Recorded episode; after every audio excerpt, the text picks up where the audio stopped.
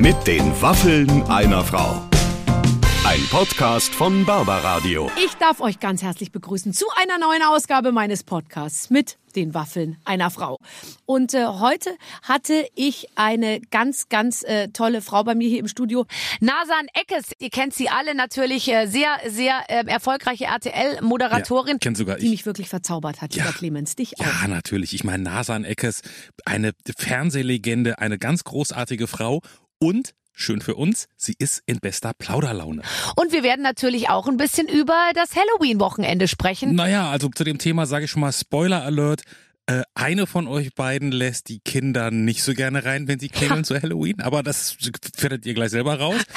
Und äh, wir, wir lernen ja, dass man mit seinem Stylisten, also dass man gut kommunizieren, wie soll ich sagen, dass man ähm, dass es sehr, sehr wichtig ist, ab und zu mal die Stylisten richtig gut zu briefen, Oh ja. weil man sonst eine böse Überraschung erlebt. So, und jetzt geht's los. Ladies and Gentlemen, drrr, heute bei uns in der Show Nasan Eckes. guten Morgen, guten Mittag. Guten Morgen, guten Tag, guten Mittag. Hallo Barbara. Es ist echt eine Schande, heute mit dir Radio zu machen. Ich meine, also bei dir ist es eher so, dass ich, also, also we- wenn kein Bild dabei ist, ist es wirklich äh, Perlen vor die Säue. Ich will dich natürlich sehen. Ich möchte, ich möchte, dass meine Zuhörer eigentlich jetzt auch genau wissen, wie du aussiehst. Aber vielleicht ist das gar nicht so schlecht. Ich habe ähm, tatsächlich ähm, Augenringe. so tief. Ich auch. Wie Ich hab die aber inzwischen immer, egal ich hab wo die und auch wann. immer. Oh Gott, die gehen nicht mehr weg, ne? Also ich hatte, ich neige schon immer zu Augenringen, aber seitdem ich Kinder habe, sind die so schlimm. Und das Lustige ist, mein, mein Großer hat die auch. Nein, ja, wirklich. Mit deinem Großen meinst du nicht deinen Mann, sondern deinen Sohn, Ach so, oder? Ja, ich meine meinen Sohn, meinen größeren Sohn, genau.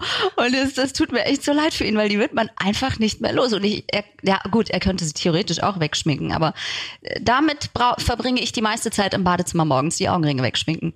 Also privat mache ich das nicht, aber ich weiß noch, dass ich, ähm, ich hatte einen Visagisten, der im Prinzip, sage ich mal, dafür wie so eine Art Zusatzausbildung als Fassadenbauer machen musste, um verschiedene Arten von Sachen einzuklopfen, die dann am Ende bei frontalem Licht dafür sorgen sollten, dass ich einfach nichts habe. Aber Fakt ist, sobald du einmal den Kopf so gedreht hast oder so, war das, waren diese Klüsen, so hat sie, äh, haben, wurden sie immer genannt, ähm, äh, kommen dann halt raus natürlich. Das ist wirklich. Äh, Aber diese, diese Profi-Schminke, das ist eh eine ganz böse Falle, finde ich, weil man sieht dann natürlich im bestimmten Licht sieht man top aus.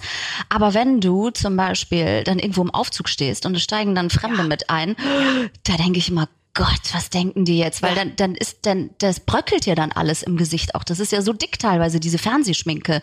Ja, und geht's dir auch so? Ich meine, du bist 45, ich bin 47, dass man sich ganz anders selbst, also man fühlt sich anders, als man eigentlich aussieht. Ich fühle mich immer noch so wie vor 25 Jahren. Also ich denke auch, mein Gesicht fühlt sich noch so wie vor 25 Jahren. Aber Fakt ist, dass, äh, dass es nicht mehr ganz mit der Realität übereinstimmt. Das ist jetzt bei dir wirklich schwer zu sagen, weil du bist so dermaßen top in Schuss, aber man selber merkt ja schon eine Veränderung. Natürlich merkt man eine Veränderung. Ich meine, für das Allerschlimmste gibt es zum Glück Filter heutzutage.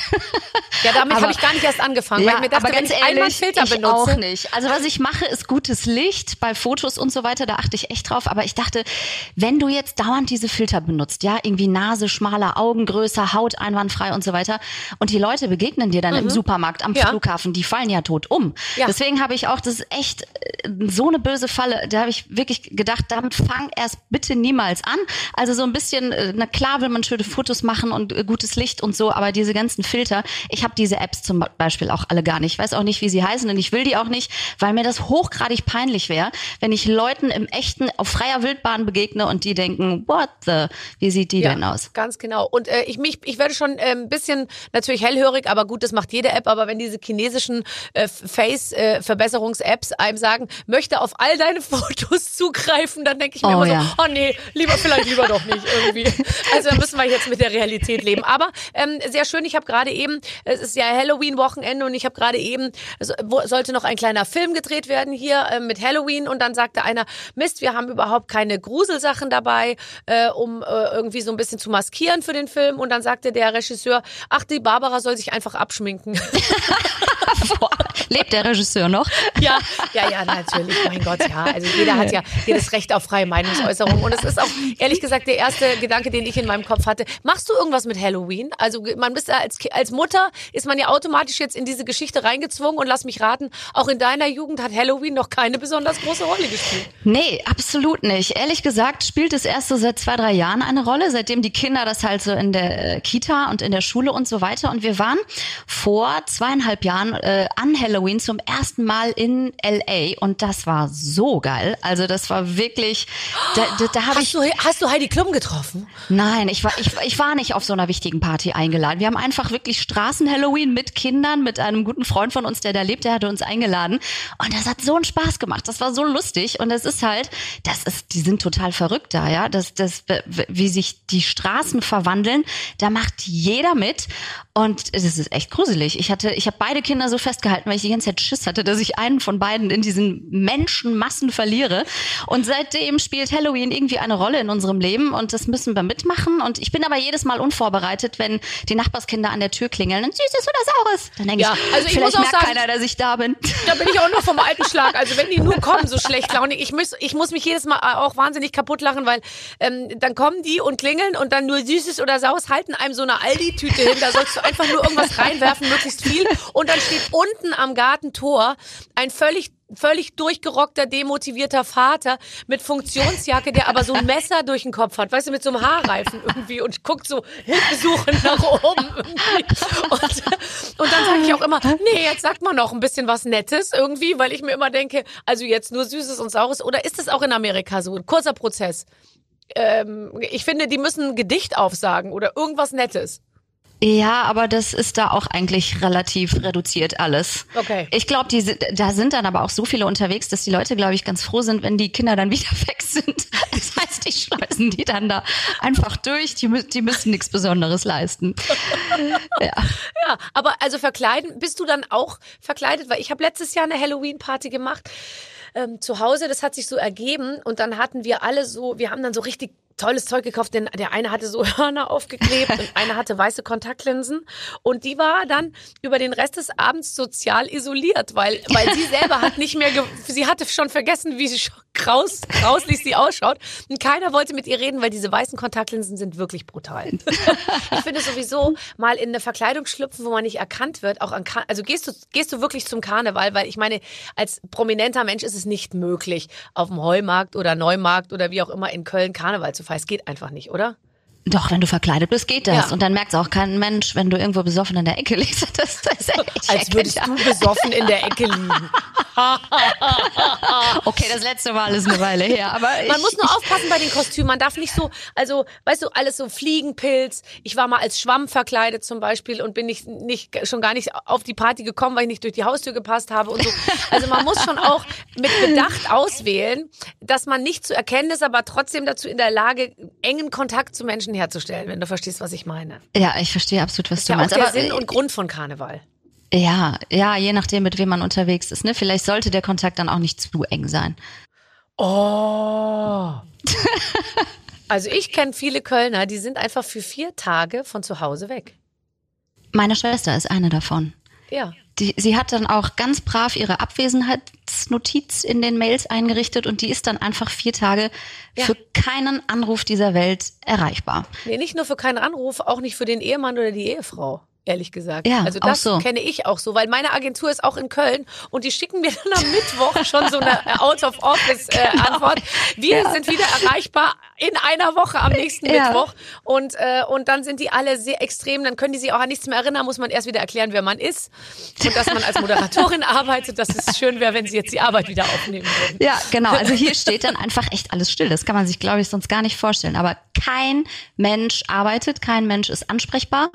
Und ähm, wenn, wenn du dann zu denjenigen gehörst, die arbeiten, bist du natürlich der Vollidiot. Aber ich habe das die letzten Jahre auch vermieden. Also, Ja, ja, ja, okay. doch.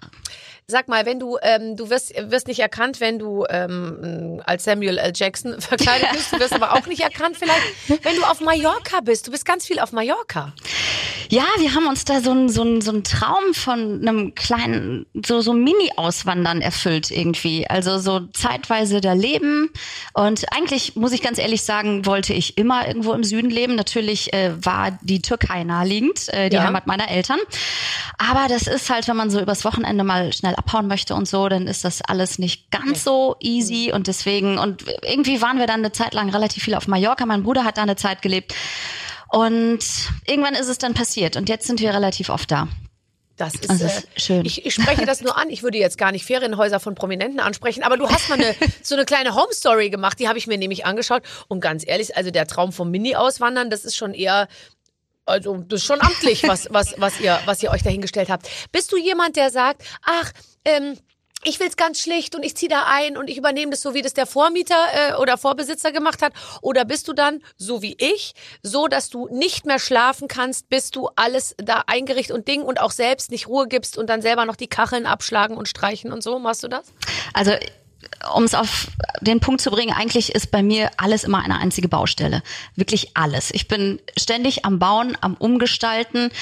Ich mag so, ich, ich langeweile mich einfach sehr schnell, wenn, alles auch. immer gleich aussieht und wenn alles immer gleich ist. Und meine Familie nervt das total. Also egal wo wir sind, alles inspiriert mich zu irgendeiner Dekoration. Von irgendwas nehme ich, irgendwo nehme ich immer all- irgendwas fürs Und ich Haus nehme auch von mit. allem immer zwei mit, weil es einfach oft Weil es kaputt aussieht, wenn rechts kann. und links was steht. Weißt, Weißt du, was ja, ja. ich kaufe von, von, von so Geschirrsets, kaufe ich immer alles doppelt, weil es könnte ja dann, bei meinen Kindern geht natürlich immer total viel kaputt, Ja, dann habe ich immer Ersatz. Ja. Und ähm, dann, äh, weiß ich nicht, ja alles, was, was ich habe, glaube ich, auch so Tagesdecken und so weiter.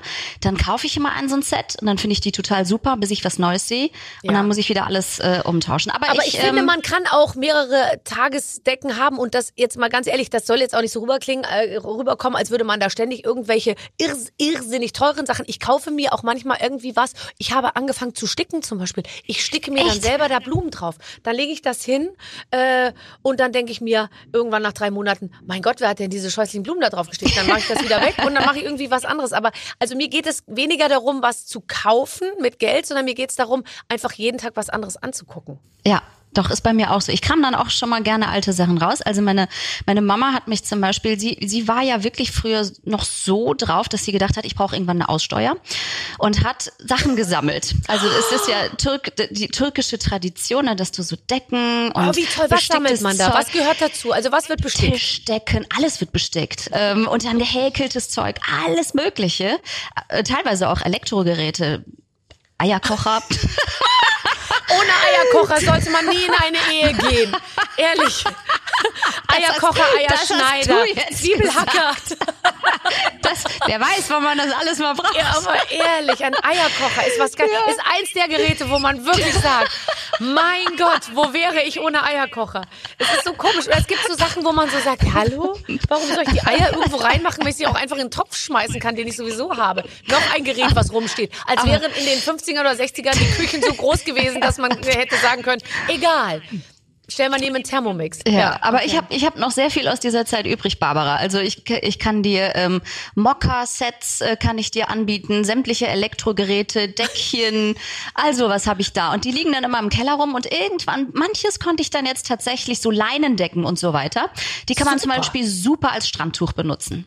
Herrlich. Finde ich auch. Und ich Und habe Picknickdecke. aus gehäkelten Vorhängen unseres Vorbesitzers äh, vom Haus, das, die hatte wirklich liebevollst so, weißt du, so Leinen, schweres Leinen dann so umhäkelt und das habe ich alles zusammen ge, ge, ge, ge, genäht und habe auf der Rückseite irgend so einen lustigen anderen Stoff drauf gemacht und habe da so eine so Decken gemacht. Die habe ich dann wattiert und alles mögliche. Ich gebe zu, ähm, die letzten 10% Perfektion, die gehen mir dann immer ab, so dass es dann ich vernähe es dann auch nicht gescheit und dann sieht es einfach krempelig aus, aber ich sag mal von weitem ist es die Schau, echt. Ja, das ist toll.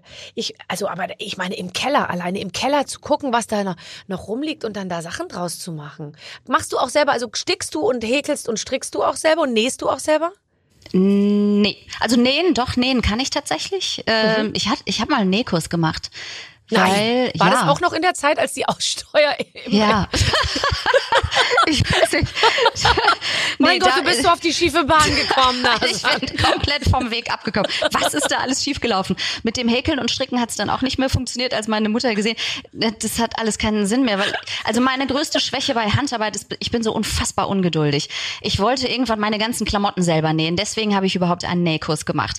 Und dann musste bei mir aber alles innerhalb von drei Stunden fertig sein. Und entsprechend sah das ganze Zeug dann auch aus. Und meine, meine Mama hat dann gesagt, weißt du was, vergiss es einfach. Aber heute profitiere ich davon, wenn ich diese, diese Dinos, diese Dino-Sticker auf die kaputten Knie der Jeanshosen, weißt du, weil man, Ja. ich komme ja mit kaputten Jeanshosen. Es ist ja, äh, wie wir inzwischen wissen, was weiß ich, wie viel Tonnen Wasser für eine Jeanshose. Ich war so geschockt. Und Ja. dann habe ich gedacht, wir können nicht alle drei, vier Wochen neue Jeanshosen kaufen, wenn die, wenn die Hosen immer kaputt sind. Also nicht Wochen, Monate.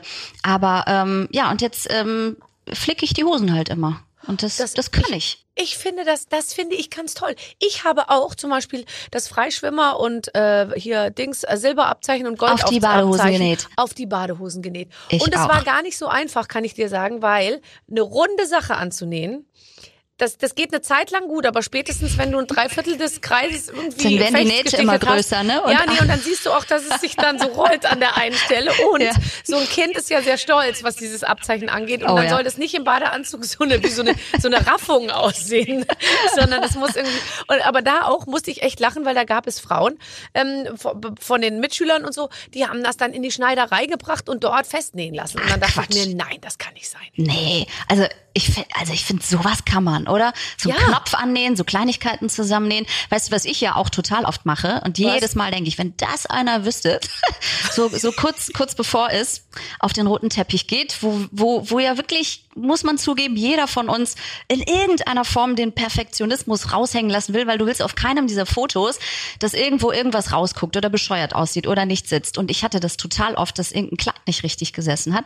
Und dann nähe ich da halt noch rum kurz vorher.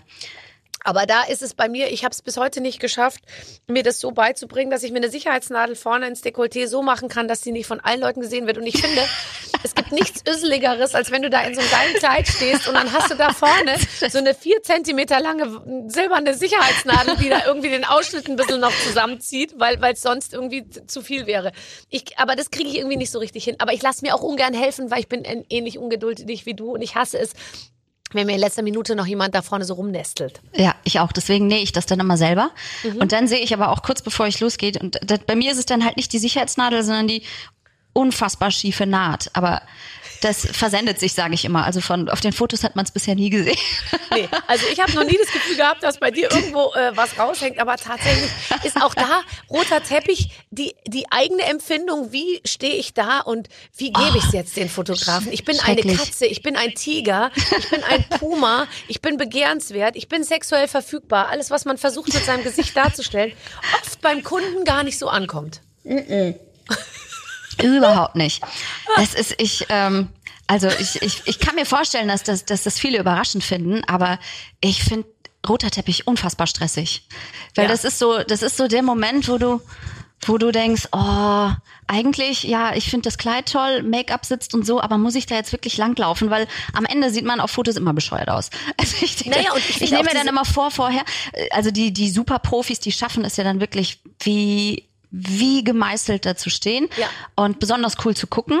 Und bei mir sagt dann einer, na, dann mach doch mal so und lach doch Nee, mal, mach doch nein, mal die Arme so und ich mach das dann immer. Nein, aber jedes nein. Mal mache ich ja, weil das, wir das so dienstleistungsorientiert sind. Aber das Voll. darf man nicht. Man Darf muss man einfach nicht. sagen, ich mache das nicht. Und Ja. ich habe mir auch über, überlegt jetzt, immer wenn ich auf einen roten Teppich gehe, man hat, also bei mir ist es, und da kannst du echt nicht mitreden, aber bei mir ist es so, ich muss mich entscheiden, sehe ich hinten gut aus oder vorne. Beides geht. Muss ich aber auch. Nein, aber Wirklich? Ich, ich weiß nicht. Bei mir ist es irgendwie so, ich muss dann schon gucken, entweder alles nach vorne oder alles nach hinten so. Und dann, äh, wenn aber alles nach vorne ist und dann sagen die immer, Blick über die Schulter, Blick über die Schulter. Und dann habe ich, habe ich das früher immer gemacht und dachte mir, komm, wenn die jetzt schon- schon so nett fragen und so.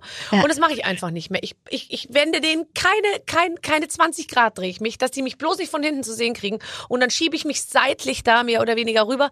Aber mir fällt es sehr, sehr schwer, weil man darf ja während des fotografiert werden eigentlich nicht reden, weil es, man hat dann immer ein verzerrtes Gesicht.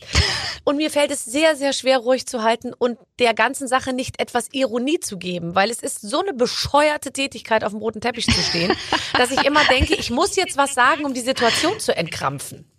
Aber es ist ein Fehler. Das ist, ja, aber siehst du, selbst du kannst das schon, dass du dich nicht danach richtest, ist, äh, ich, ich habe ja noch ein paar Jährchen darf ich vielleicht noch. Und Du bist, du bist übe. nett immer noch, oder? Aber ich glaube sowieso, ich glaube, dass du, ähm, ich glaube, dass du jemand bist, der eher sagt, ja komm, mach ich schnell oder ja, äh, bist du jemand, der schnell zusagt oder bist Ja. du jemand, der, der sich, ja, gell, ich glaube, du bist einfach ein sehr freundlicher, zugewandter Mensch. Oder ein Idiot, ich weiß es nicht. Oder ein absoluter Vollidiot. Das versuche ich tatsächlich seit äh, über 20 Jahren Fernsehkarriere rauszufinden, was davon. Ich äh, neige wirklich dazu, ich ähm, bin total schlecht in Sachen Konfrontation. Ich bin total schlecht darin, jemandem zu sagen, ah, ich, ich, ich, du findest das jetzt gut, aber ich nicht. Und nee, eigentlich will ich das jetzt nicht sagen oder so. Und ich will dann immer, ich will jemanden nicht enttäuschen. Meine Schwester hasst mich dafür. Meine Schwester und ich arbeiten sehr eng zusammen seit sechs, sieben Jahren. Und ähm, ich sag mal ganz viel Sachen zu ähm, und viele wissen das auch und quatschen mich zwischen Tür und Angel an und sagen, hey, meinst du, du könntest uns da und darin unterstützen und hey, meinst du, wir könnten das und das gemeinsam mal machen? Und dann rufen sie bei meiner Schwester an und sagen, nein, die hat uns das fest zugesagt und wir müssen das jetzt machen. Und die rastet komplett aus und sagt, was du, du kannst dann überhaupt nicht und du wolltest sowas eigentlich nicht mehr machen. Ja. Und ich sagte, na komm, das kriegen wir noch irgendwo irgendwie reingequetscht. Und wenn es dann soweit ist, hasse ich mich selber dafür, weil ich, habe kann es eigentlich so gar keine verstehen. Zeit dafür Nein. mit zwei Und ich habe Kindern und einer Arbeit. wenn du dann mit jemandem redest und es ist aber ja eigentlich ehrlich gesagt und du bist gar kein Dio- Idiot, sondern es ist eine gute Eigenschaft. Wenn man mit jemandem redet und die haben eine tolle Hilfsorganisation oder eine tolle Aktion oder irgendeine Geschichte und dann erzählen die dir, wie glücklich die Kinder wären, wenn du da mal vorbeikämst oder die Pferde oder die dreibeinigen Hunde oder die Senioren oder was weiß ich was und dann denkt man sich, ja, Da kann man das doch ist nicht doch nicht so sagen, schlimm, ne? da einmal vorbeizugehen. So. Ja. Aber ähm, dann sagen die, es reichen ja auch 20 Minuten. Fakt ist, aber wenn ich da hingehe, ich muss ja aussehen wie Barbara Schöneberger, sonst bringt's denen nichts. Das bedeutet für mich schon mal zwei Stunden Maske, eine Stunde Anreise, dann 20 Minuten und dann wieder zurück. Ist ja dann doch fünf Stunden. Und dann sage ich immer zu meiner Managerin, ja, das können wir ja mal so nebenher machen. Und dann sagt sie zu mir, du wirst mich hassen, wenn es im, wenn ich es organisiere und es steht im Termin, dann wirst du zu mir sagen, warum muss ich denn da jetzt hin? Ich will lieber zu Hause bei meinen Kindern sein. Und dann sage ich, ja, vermutlich hast du recht und manchmal macht man es dann wirklich nicht. Aber manchmal mache ich es. Story of my life. Wirklich, das ist bei mir exakt so. Also wenn es für einen guten Zweck ist, ähm, ich glaube, da reißt man sich dann auch gern zusammen. Aber es sind dann halt auch so Sachen, Sachen, wo ich jemandem wirklich einfach nur einen Gefallen tue, weil ich in Ja. dem Moment nicht Nein sagen konnte. Nee, und der das schlägt dann da auch Kapital draus. Weißt du, oft ist es ja so, Und dass du die dann hast- sagen, ja. Ja. die machen mit dir Promotion. Du hast nichts davon. Überhaupt nicht. Am Ende kriegst du noch einen Shitstorm, weil dein Kleid nicht richtig saß oder so. Oder was ist denn los? Warum hast du heute so Augenringe? Und du denkst dir, warum mache ich es eigentlich? Und du kriegst den Shitstorm nicht nur online, sondern auch zu Hause, weil alle wieder sagen, super, damit du wieder den ganzen Tag weg bist, muss ich das und das und das für dich äh, äh, organisieren, äh, die Kinder jonglieren, keine Ahnung was. ja. Und oft sind es dann die Momente, wo die Babysitterin im Urlaub ist, wo, wo mein Mann nicht da ist und wo, wo meine Schwester einspringen muss. Und äh, also wir haben, wir sind schon wirklich das, das, ich sagte ja, das ganze Leben ist eine Baustelle. Bei uns ist eigentlich jeder Tag eine Baustelle. Wir müssen uns so gut organisieren. Ich glaube, du weißt auch genau, wovon ich spreche. Manchmal wundere ich mich selber darüber, dass ich es überhaupt schaffe, rechtzeitig irgendwo als Nasan Eckes Gestalt zu stehen. Richtig, Ich- weil ja. ja eigentlich der Hauptfokus auf zu Hause liegt. Also viele denken ja immer äh, über uns auch so, dass unser Leben da draußen stattfindet und so.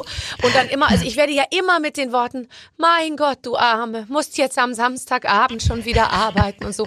Ja gut, aber ich bin ja dann halt unter der Woche irgendwie drei oder vier Nachmittage zu Hause. Ich versuche halt alles immer am Morgen zu machen. Aber letztendlich ist es wirklich so, dass man, man, mir geht es auch so, wenn die Kinder morgens beide ihr Pausenbrot haben, beide die Trinkflasche, den Schulranzen gepackt, die eine hat die Schwimmsachen dabei, der andere hat irgendwie die Schuhe, dann die Tennissachen, Zeug und so. Dann bin ich manchmal, lege ich mich dann nochmal so, wenn die aus dem Haus sind, lege ich mich dann so ins Bett und dann denke ich mir, ich bin gut.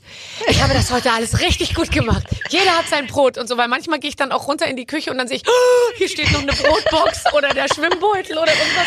Oh Dann renne Gott. ich in die Schule und ich Ja. sehe da nie jemand anderen rennen, nur mich. Ich bin dann immer die, die dann nochmal mit quietschenden Reifen da, natürlich, äh, äh, ich fahre nicht bis vor die Schule mit quietschenden Reifen, sondern ich parke äh, so und dann laufe ich natürlich den Rest und sage, ich habe kurz, kurz was vergessen und so. Und meine Kinder haben auch schon ein paar Mal zu mir gesagt, ähm, könnt ihr bitte mal mehr die E-Mails lesen und so, weil wir wussten schon wieder nicht, dass wir das und das und oh. Ja. Äh, Ja. ja. ich, ich, also ich weiß genau, wovon du redest. Also ich muss jetzt zugeben, ich habe kurz vor vor diesem Gespräch habe ich mich auch eine halbe Stunde hingelegt, weil ich, ich man powert ja so durch, ne? Das Ja. ist dann wirklich das erste Kind weg. Und wie du schon sagst, ist die Tasche gepackt, hat er das, hat er heute Sport? Wie muss ich ihn anziehen? Wie wird das Wetter heute? Ähm, wir hatten am Wochenende so ein so ein Sponsoren-Run nennt sich das, wo die Schule ähm, Mhm. Projekte unterstützt und so. Und dann musste ich ihm heute das Geld mitgeben und dann wusste ich natürlich überhaupt nicht mehr, wie viele Runden hat er denn noch geschafft? Wie viel haben wir denn jetzt überhaupt gespendet? Und dann das. Und jedes Mal ist es aber trotzdem so, dass du irgendwas vergessen hast. Und Ja, dann klar. bricht ja immer eine kleine Welt zusammen. Also man Für- sieht ja gar ja. nicht die 99 Dinge, die man geschafft hat Nein, als nein. Mutter, sondern man sieht diese eine Sache, die man nicht geschafft hat. Und selbst wenn man selber denkt, ach komm, scheiß drauf, war nicht, ist doch nicht so schlimm, ist aber mindestens einer da, der dich darauf aufmerksam macht, dass Oh, du das ja. vergessen hast. Also wenn es nicht die eigenen Kinder sind, dann auf jeden Fall die Mütter, die sagen, die Stunde beginnt ja immer um 16 Uhr und nicht um 16.05 Uhr. Und einmal bin ich einer Frau, die mehrfach mich ähm, zurechtgewiesen hat ähm, in der Musikschule, dass äh, der Ordner aber gelb sein soll oder die Schuhe immer hier und nicht da stehen müssen und so. Der bin ich dann mit dem Auto hinterhergefahren. Nein. Und mit dem Fahrrad so. Und dann habe ich so ein, habe ich richtig ganz so, kennst du das, wenn man sein Blut selber so rauschen hört, wenn ich so aufgeregt habe?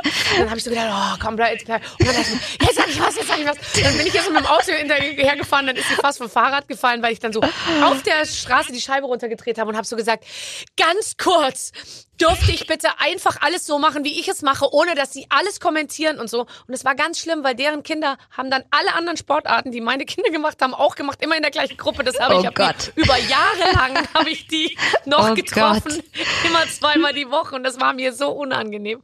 Aber ich musste einfach mal was sagen. Und der größte Feind meines Lebens ist der Halbjahresplan. Das heißt, in Sportvereinen äh, werden oft, weißt du, gibt's einen Winterplan und einen Sommerplan. Und wenn du endlich gecheckt hast, Dienstag 17.30 Uhr, dann ändert es sich wieder. Weil dann kommt ja der Winterplan und dann ist wieder alles neu. Und ich, ich weiß nicht, wie oft ich in irgendwelchen Vereinen anrufe und sage, ganz kurz nochmal für mich, wann soll ich jetzt, wie ist jetzt und so, was soll ich machen? Bitte Aber helft mir. wa- was dann wiederum ganz süß ist, muss man ja auch mal sagen. Es gibt dann aber auch die, bei uns sind es tatsächlich die Musiklehrer, die dann immer, wenn ich dreieinhalb Minuten vor äh, Unterrichtsbeginn dann sage, oh, wir sind gerade noch auf einer Kita-Veranstaltung und das dauert leider so lange, das wusste ich vorher nicht, deswegen muss ich ganz kurzfristig absagen. Da sind dann aber auch die Netten dabei, die sagen, hey, nicht so schlimm und stresst den, äh, den Jungen nicht, dann soll er nächste Woche kommen und so weiter. Und ich habe ein paar auch ganz, ganz liebe Mamas, die schreiben dann so ein, zwei Tage vorher, hey, der ähm, Jonathan freut sich schon wahnsinnig darauf, dass Lunis in zwei Tagen zu seinem Geburtstag kommt. ich so, "Ah, ich habe noch kein Geschenk. Also die dann so, die dann das, das ganz Jonathan? kurz, ganz Ja. kurz noch mal droppen und ich so, oh ja, stimmt, Lunis freut sich auch schon wahnsinnig. Ja, Oh Gott, das ist ähm, Ich habe so eine Schublade, Furchtbar. wo ich einfach Geschenke für Jungs und Mädchen von sechs bis zwölf ähm, lagere.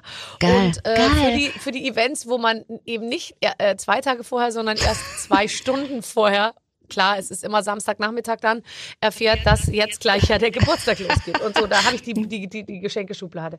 Also ist der Wahnsinn. Aber jetzt mal ganz ehrlich, also ich meine, du moderierst extra, das kann doch nicht, das ist doch nicht so viel Arbeit. Nö.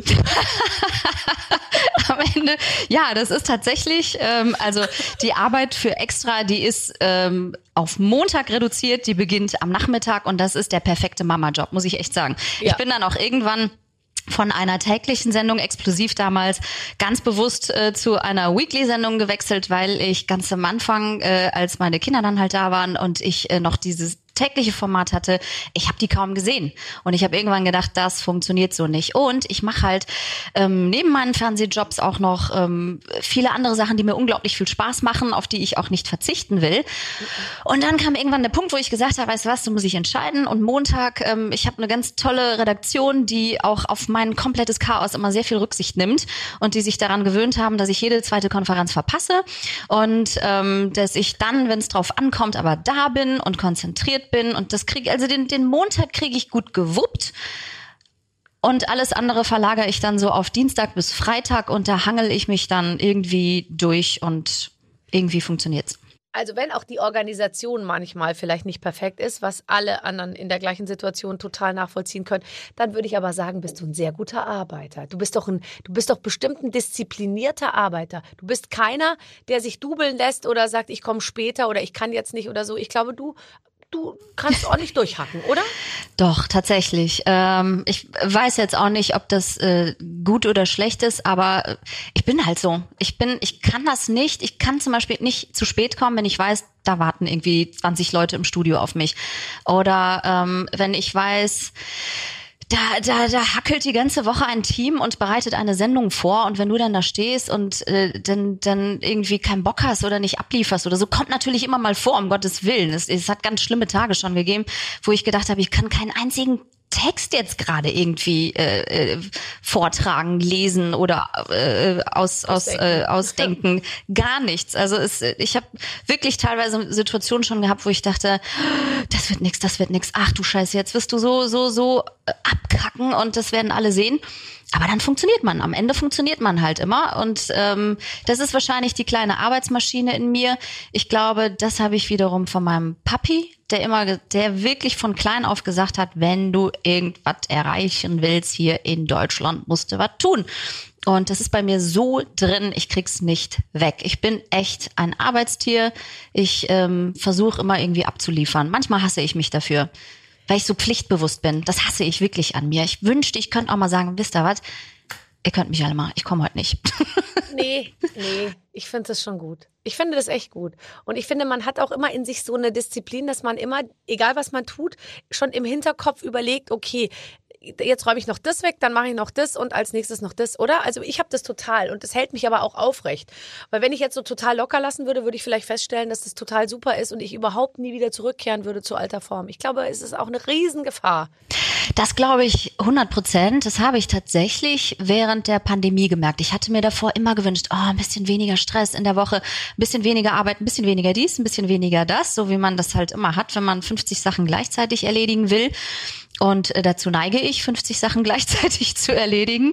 Und ähm, aber ich bin für, fürs Nichtstun und rumgammeln und so in den Tag hineinleben und so ein bisschen mal was rumdaddeln und so, bin ich einfach nicht gemacht.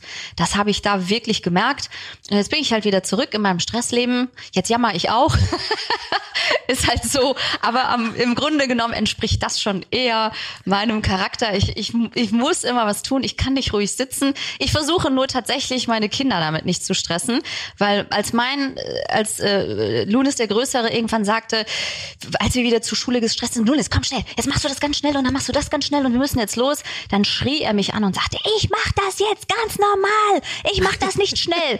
Das war für mich wirklich wie so ein Wake-up-Call oh und ich so, oh du bist eine Stressmami, du bist eine hysterische Mami, du stresst deine Kinder.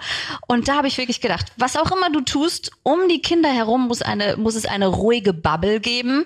Und das kriege ich hin. Das kriege ich ja, inzwischen ganz gut aber hin. Aber trotzdem, ich fahre ganz langsam mit dem Auto an, an Eltern vorbei, die ganz langsam mit ihren Kindern äh, so eine Straße entlang laufen und bei jedem grünen Grashalm stehen bleiben und die Kinder bücken sich und heben Steine auf und so. Und da fahre ich manchmal, roll ich so ganz langsam dran vorbei. Äh, und dann denke ich mir, Maischau, toll. so geht's auch. so geht's auch. Also im nächsten Leben. Als Oma werde ich wahnsinnig. Ich werde eine ganz ruhige Oma werden. Das glaubt dir kein ähm, Mensch.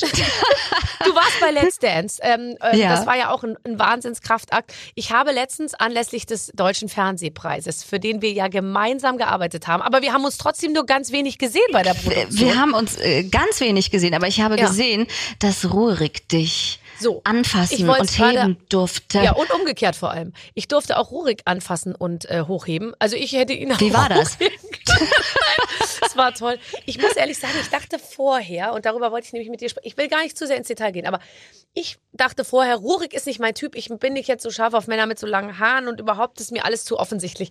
Und dann habe ich mit dem so eine kleine Choreografie, ich meine, also ehrlich, äh, vier Schritte vor, zurück, einmal äh, Arme hoch, Arme runter und dann hat er mich einmal eine so seitlich, habe ich so hat er mich seitlich so wieder aufgerichtet und das haben wir zweimal gemacht, dass er mich seitlich so in den Arm genommen, habe ich ja meinen Kopf so zurückgelegt und danach dachte ich mir, wenn er mich jetzt fragt, ob ich mit ihm nach Island abhaue, ich sage ja.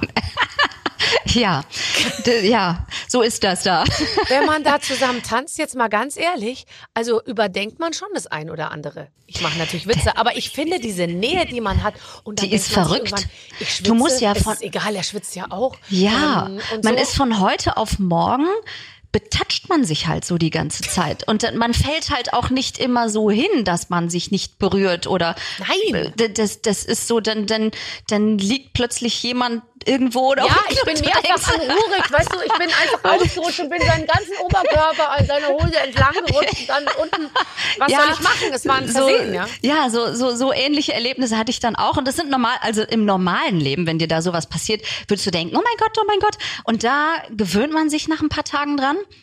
Aber auf eine ganz merkwürdige Art und Weise, wenn man denkt, na, eigentlich ist das nicht normal, dass wir hier jetzt so alles aneinander rubbeln und so. Aber wenn du die ganze Zeit darüber nachdenkst, kannst du halt keinen Schritt tanzen. Und dann, aber ich habe auch tatsächlich die ersten zwei Wochen habe ich gedacht, was ist denn hier los? Also ist ist ist das normal?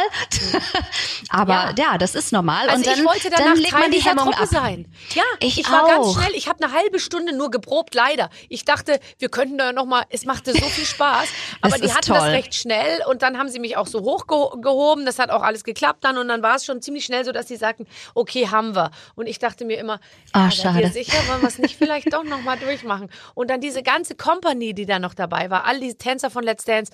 Hey Barbara, du musst unbedingt mal mitmachen und so. Und ich war wirklich kurz davor, schon den Vertrag zu unterschreiben, weil ich es einfach Das, das so glaube ich dir. Das macht, also das ist, alle haben ja immer im Vorfeld von dieser Reise gesprochen. Diese, wenn du einmal auf diese Reise dich begibst, ich dachte, was erzählen die denn da? Ne, sind die, und dann, wenn man da mitmacht, das ist schon eine eigene Welt und man wird da so reingesungen und du siehst ja dann auch nichts mehr. Das geht ja dann monatelang und wenn du von morgens bis abends trainierst, ich bin dann, ich, du, du bist acht Stunden damit beschäftigt und kommst nach Hause und plötzlich, wir haben ja eben gesagt, so unser Leben ist das echte Leben, ne? Und alles andere ist so da draußen. Und bei Let's Dance ist das so, dass sich das dann mal für ein paar Monate kippt Einfach das mal- dann, ja. umdreht. Das okay. heißt, das ist dann plötzlich das Leben. Es dreht sich alles nur darum und alles, was zu Hause stattfindet, regelst du irgendwie nebenher. Gott, wie ich irgendwie äh, zu Hause, ich kam zu Hause, ich war fix und fertig und dann hast du aber natürlich noch die Kinder. Und ähm, da Da spielt man dann einfach mal Mann in den 80ern, so nenne ich das immer. Ich spiele jetzt mal Mann in den 80ern. Meine Mutter sagt, auch manche Männer heutzutage, aber ich nenne es mal netterweise Mann in den 80ern und es sieht aus wie folgt. Ciao!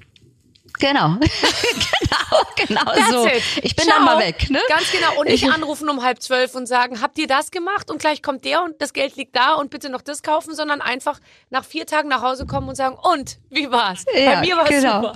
Es ist, es ist echt total crazy. Man kriegt auch nichts mehr mit und nichts ist plötzlich so wichtig und man hat das Gefühl, alles dreht sich nur noch um diese Show, was natürlich absurd ist, aber wenn du da drin bist, ist es tatsächlich so. Es ist verrückt. Aber ich glaube, man muss das auch so zulassen, Ja, sonst um ähm, sonst funktioniert das alles nicht. Ich glaube das genauso und ich, äh, ich beneide dich um diese Erfahrung tatsächlich. ähm, wir haben ein Spiel. Ja, ich habe Angst. Nasan, Was muss zu ich tun? Wenn eure Folge Premiere hat, ist Halloween. Das wollen wir natürlich gebührend mit euch feiern. Dazu haben wir euch die kürzesten Gruselgeschichten der Welt aufgeschrieben. Bitte tragt diese abwechselnd in eurer gruseligsten und blutigsten Stimme vor. Oh, ich bin gespannt. Oh Gott. Die gruseligsten Die gruseligste. Die kürzesten, gruseligsten. Hast du den Zettel vorliegen? Ich habe ich hab hoffentlich den richtigen, ne? Ja, Okay. doch. Da, wo Okay. diese kurzen Sätze draufstehen, der wird's wohl sein. Das andere ist eine Geschichte. Ja. Oh, geil. Die gruselig. Oh, geil. Wer, Richtig Wer hat sich diesen kranken Scheiß schon wieder ausgedacht? Meine Redaktion. Wenn du sie jetzt sehen würdest, könntest du alles verstehen. Okay. Okay. Willst du anfangen? Okay. Den ersten Satz in meiner gruseligsten Stimme, ja? Ja. Okay. Auf meinem Smartphone habe ich ein Foto von mir entdeckt, auf dem ich friedlich schlafe. Ich lebe allein.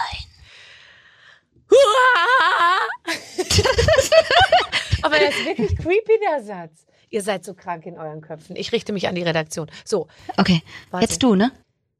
Ich erwachte. von lautem Klopfen auf hartem Glas. Zuerst dachte ich, jemand sei am Fenster, bis ich merkte, dass es vom Spiegel kam. Fantastisch. Gestört. Ich mach gleich ein bisschen äh, in die Hose vor lauter Angst. Okay. Ich bin dran. Pass auf. Ein Mädchen hörte seine Mutter unten nach ihr rufen und ging zur Treppe. Doch bevor sie den Fuß auf die erste Stufe setzen konnte, packte die Mutter sie am Arm und zog sie ins Schlafzimmer. Ich hab das auch gehört.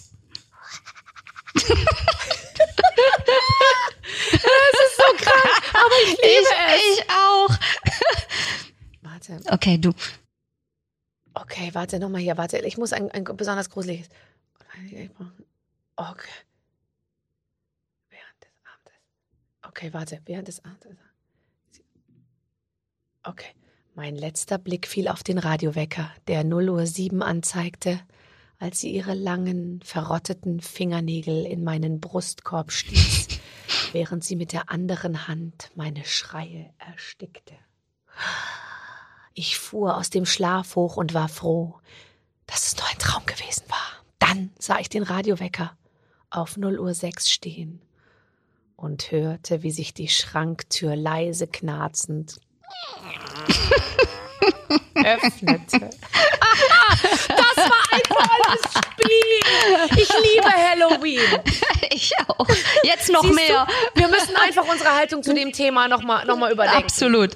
Ähm, aber du bist, du kannst sehr gut lesen. Ist mir gleich aufgefallen, weil du bist auch Lesebotschafterin der Stiftung Lesen. Das war ein richtig guter Übergang. Finde ich auch. Find ich ja, ich habe jahrelang geübt, damit ich Lesebotschafterin werden kann. Nee, tatsächlich, ähm, ich lese echt gerne irgendwie. Ich habe zwar die letzten Jahre ein bisschen weniger Zeit dafür, aber ich lese wirklich gerne und ich lese total gerne vor und ähm, ich will jetzt nicht dauernd, warum redet man eigentlich mal über seine Kinder? Wahrscheinlich, weil es das Leben ist gerade, aber ich lese meinen Kindern unglaublich gerne vor. Ich liebe das. und ich mache dann auch auch gerne die, die Geräusche Ah, und Stimmen gut. und so nach. Ja. Also einfach Ja, nur vorlesen ist nicht. Das, ich mache das dann immer so hörspielmäßig. Das ist toll. Aber ka- kannst du dir auch gut Geschichten ausdenken? Weil ich kann mir gar, ich habe null Fantasie. Und meine Kindergeschichten waren immer so, dass irgendwelche ähm, Smarties aus der Packung hüpfen oder so und dann im Supermarkt und alles drehte sich nur ums Essen. Und ich habe dann in aller Ruhe die Kühltruhe beschrieben, was da alles drin lag und so.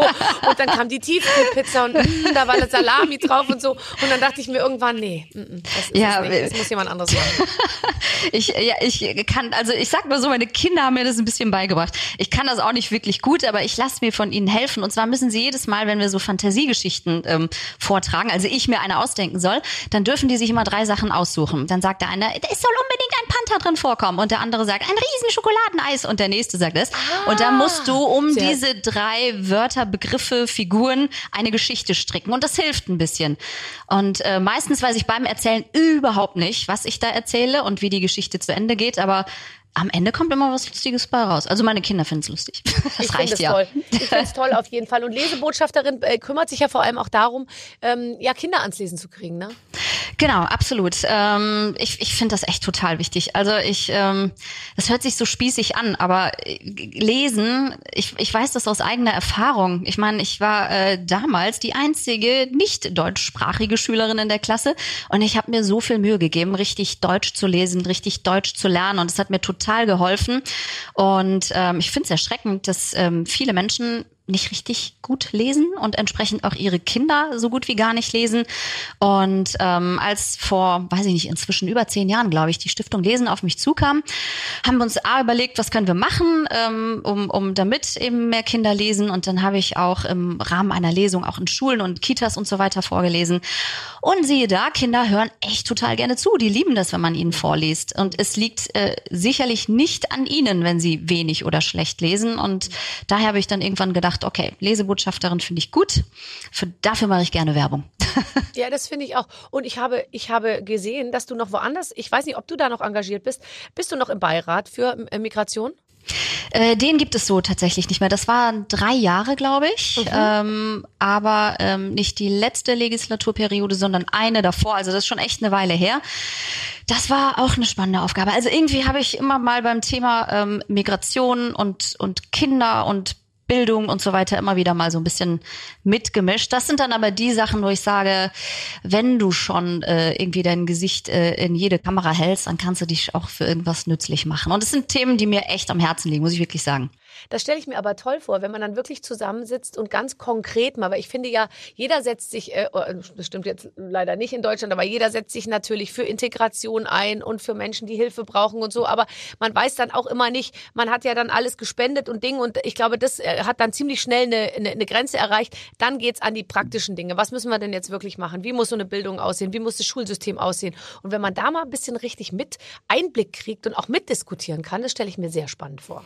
Ja, vor allem bekommt man, ähm, ist auch für mich ähm, immer wieder neu zu erfahren, wie, wie, wie die Entwicklung ist. Ich habe neulich auch wieder in so einer Gesprächsrunde gesessen und dann war es auch total schön, nicht nur die Defizite aufzuzählen, sondern auch zu sehen, ähm, ähm, wenn Professorin äh, sowieso spricht und ein äh, türkischer Wissenschaftler aus seiner Seite das Ganze erklärt.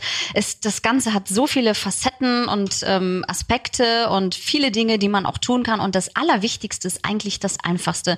Man muss ähm, ähm, gerade Kindern und Jugendlichen, die eben eine andere Kultur haben, einen anderen, ich hasse dieses Wort zwar, aber es gibt ja immer noch kein neues Migrationshintergrund haben. Man muss denen das Gefühl geben, ähm, du bist Teil dieser Gesellschaft. Du gehörst dazu ja. und äh, du verdienst es, ähm, einen, einen Schulweg oder einen Bildungsweg zu gehen. Ich habe festgestellt in all diesen Gesprächen und auch bei Lesungen in Schulen und so weiter, dass ähm, viele sich das nicht zutrauen und dass sie das Gefühl haben, wir sind hier nicht willkommen. Immer noch, nach, nach irgendwie äh, 50 Jahren Einwanderung. Und das ist, da denke ich mir, okay, wow, da ist echt vieles schiefgelaufen. Kannst du da ähm, als Betroffene mitreden? Weil du, ich weiß nicht, ich kenne deine genaue Geschichte nicht, ähm, aber ihr, ihr, du hast gesagt, ihr wart eine Einwandererfamilie. Ihr seid, glaube ich, nicht geflüchtet in dem Sinne, sondern ihr seid, seid hier auf normalem Wege hergekommen. Aber hast du auch das Gefühl gehabt, du bist nicht willkommen oder war das damals noch eine ganz andere Stimmung? Nee, die Stimmung, also gerade so in den, in den, äh, in meiner Teenagerzeit, ähm, da, da war die Stimmung sehr aufgeheizt. Da waren ja diese ganz krassen rassistischen Übergriffe, mhm. ähm, in Solingen unter anderem. Und ja, genau, ja. und da erinnere ich mich, dass wir mit, äh, mit Freunden damals auf Demos sind und so weiter. Also das war auch so die erste Zeit, wo ich mit dem Thema äh, Rassismus äh, ganz krass konfrontiert worden bin, wo ich gemerkt habe, oh, wow, hier gibt's echt äh, viele, viele Menschen, die einfach nicht wollen, dass Menschen wie du in diesem Land leben. Aber ich, äh, ich persönlich hatte einfach einen wirklich tollen Freundeskreis. Ich persönlich wurde, wurde nie ausgegrenzt. Aber ich habe bei meinem Vater gemerkt, dass er große Schwierigkeiten hatte, sich zurechtzufinden und dass er immer das Gefühl hatte, ich bin hier nur Gast und irgendwann muss ich wieder weg. Und entsprechend hat er nie so richtig Anschluss gefunden. Und das hat mich und mein Denken natürlich auch geprägt.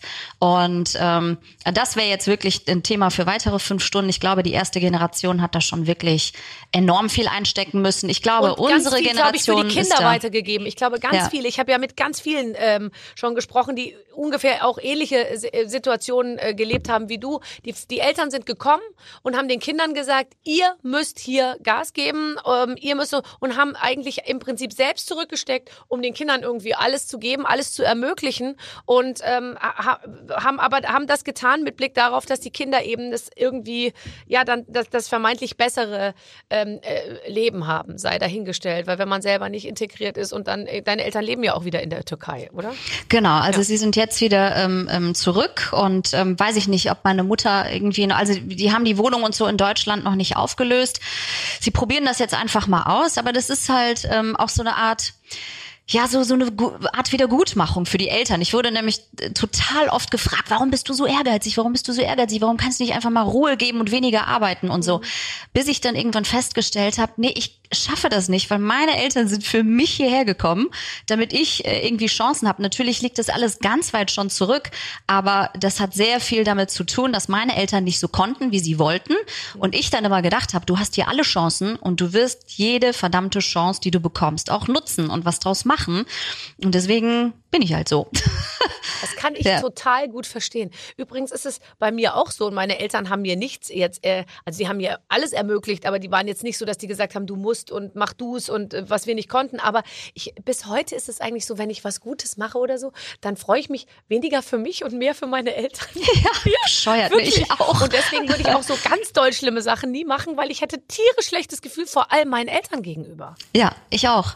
Also es ist das, ähm, das da, da denkt ja kein Mensch dran, ne? Aber ich habe sogar zum Beispiel ein eher äh, lustiges Beispiel, auch äh, um nochmal kurz auf Let's Dance zurückzukommen. Ich hatte da ein Samba- oder Salsa-Kleid. Das war wirklich so ein Stöff, wirklich so eine Raute vor dem Wichtigsten. Und ich hatte, man sieht vorher immer die Zeichnungen, die Entwürfe der Kleider und da war es noch ein bisschen mehr. Das und war nicht maßstabsgetreu Das war mal so gar nicht maßstabsgetreu. Und dann bin ich am nächsten, die, die Katja, die die ganzen Kleider macht, die das wirklich ganz toll macht. Bei, dem, bei der Anprobe bin ich da, hey, ich so, Katja, ist das denn ernst? Das, das ist ja noch mal weniger Stoff als auf den Bildern. Sie meinte, ja, aber wenn ich dir das geschickt hätte, du hättest das niemals getragen. Ich so, ja, das stimmt. Und daraufhin habe ich meine Mama in der Türkei angerufen, die dafür, jeden Abend natürlich kaputt ich so und ich wusste, die sitzt ja da immer mit all ihren alten lieben Freundinnen, die gucken jede Folge Let's Dance. Ich so, Mama, ich schicke dir jetzt mal ein Foto von meiner heutigen Dienstkleidung. Kannst du das bitte vorher einmal in die Runde zeigen, bevor die alle tot umfallen?